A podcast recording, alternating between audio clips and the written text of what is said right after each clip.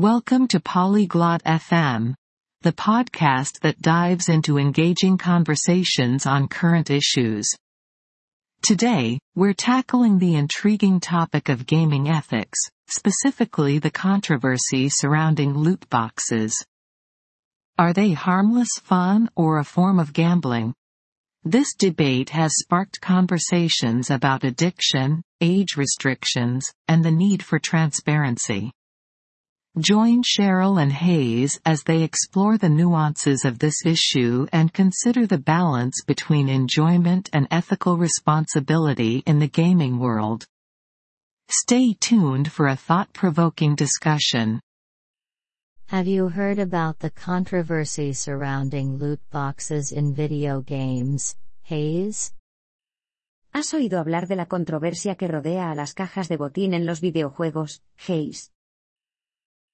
Yes, I have. It's quite a hot topic. Some people argue they're a form of gambling. What's your take on it? Sí, he oído. Es un tema bastante candente. Algunas personas argumentan que son una forma de juego de azar. ¿Cuál es tu opinión? Well, I can see why they say that. Players often pay real money without knowing what they'll receive in return. Pues, entiendo por qué lo dicen. Los jugadores a menudo pagan dinero real sin saber qué van a recibir a cambio. True, the randomness is similar to gambling. But is it always harmful, or can it be just a fun element of gaming? Cierto, la aleatoriedad es similar al juego de azar. Pero, ¿es siempre dañino o puede ser simplemente un elemento divertido del juego? It's a fine line. For some, it's harmless fun, for others, it could lead to addiction. Especially concerning our young gamers. Es una línea muy fina. Para algunos es diversión sin daño, para otros, podría conducir a la adicción. Especialmente preocupante es el caso de los jugadores más jóvenes. I agree, Cheryl. The impact on younger players is worrying. Should there be an age restriction, then? Estoy de acuerdo, Cheryl. El impacto en los jugadores más jóvenes es inquietante. ¿Debería haber entonces una restricción de edad? Possibly.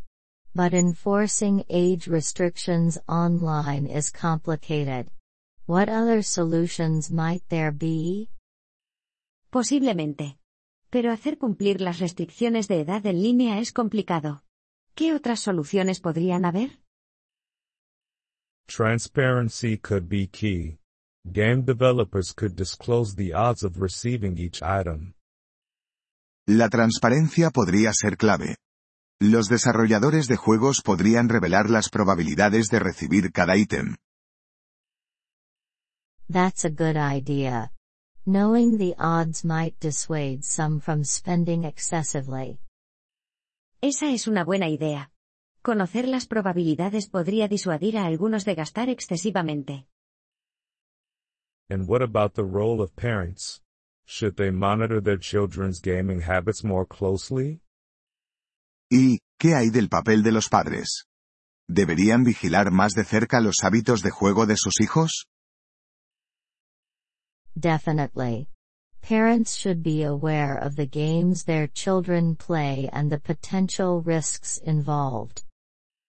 Definitivamente. Los padres deberían estar al tanto de los juegos que sus hijos juegan y los riesgos potenciales involucrados.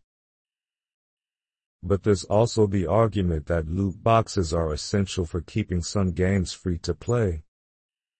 Pero también está el argumento de que las cajas de botín son esenciales para mantener algunos juegos gratuitos. That's true. Many games rely on microtransactions for revenue. Without them, the gaming landscape could change drastically. Es verdad. Muchos juegos dependen de las microtransacciones para sus ingresos. Sin ellas, el panorama de los videojuegos podría cambiar drásticamente. Right. It's about finding a balance, isn't it? We can't just dismiss the financial aspect. Correcto. Se trata de encontrar un equilibrio, ¿no es así? No podemos simplemente ignorar el aspecto financiero. Certainly. Plus, there should be a way for players to earn these rewards through their skills and efforts in the game. Claro. Además, debería haber una manera de que los jugadores ganen estas recompensas a través de sus habilidades y esfuerzo en el juego. Skill-based rewards would be fairer, but would that be as profitable for game companies? Las recompensas basadas en habilidades serían más justas, pero ¿serían tan rentables para las compañías de juegos? Maybe not, but it could foster a more ethical gaming environment. Tal vez no, pero podría fomentar un entorno de juego más ético. Ethics in gaming. That's a broad topic. Do you think the industry is moving in the right direction? Ética en los videojuegos. Ese es un tema amplio. ¿Crees que la industria se está moviendo en la dirección correcta? It's hard to say. Some companies are more responsive to ethical concerns than others. Es difícil decirlo. Algunas compañías son más receptivas a las preocupaciones éticas que otras. And consumers have power too. Their choices can influence the industry's approach. Y los consumidores también tienen poder. Sus elecciones pueden influir en el enfoque de la industria. Absolutely. Gamers boycotting certain games could lead to change. Absolutamente. Los jugadores que boicotean ciertos juegos podrían provocar cambios. So, it's a collective effort. Developers, players, and regulators all have a role to play. Entonces, es un esfuerzo colectivo. Desarrolladores, jugadores y reguladores todos tienen un papel que desempeñar. Exactly.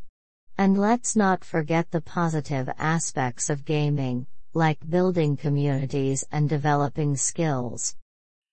Exactamente.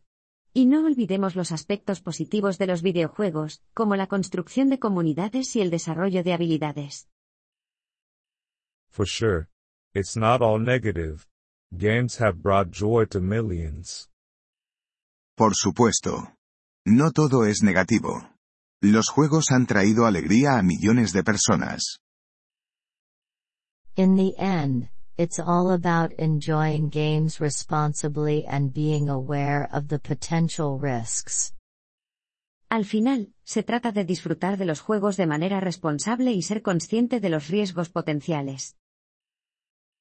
I couldn't agree more, Cheryl. Let's hope the future of gaming is both enjoyable and ethical. No podría estar más de acuerdo, Cheryl. Esperemos que el futuro de los videojuegos sea tan disfrutable como ético. Le agradecemos su interés por nuestro episodio. Para acceder a la descarga de audio, visite polyglot.fm y considere la posibilidad de hacerse miembro por solo 3 dólares al mes. Su generoso apoyo será de gran ayuda en nuestro viaje de creación de contenidos.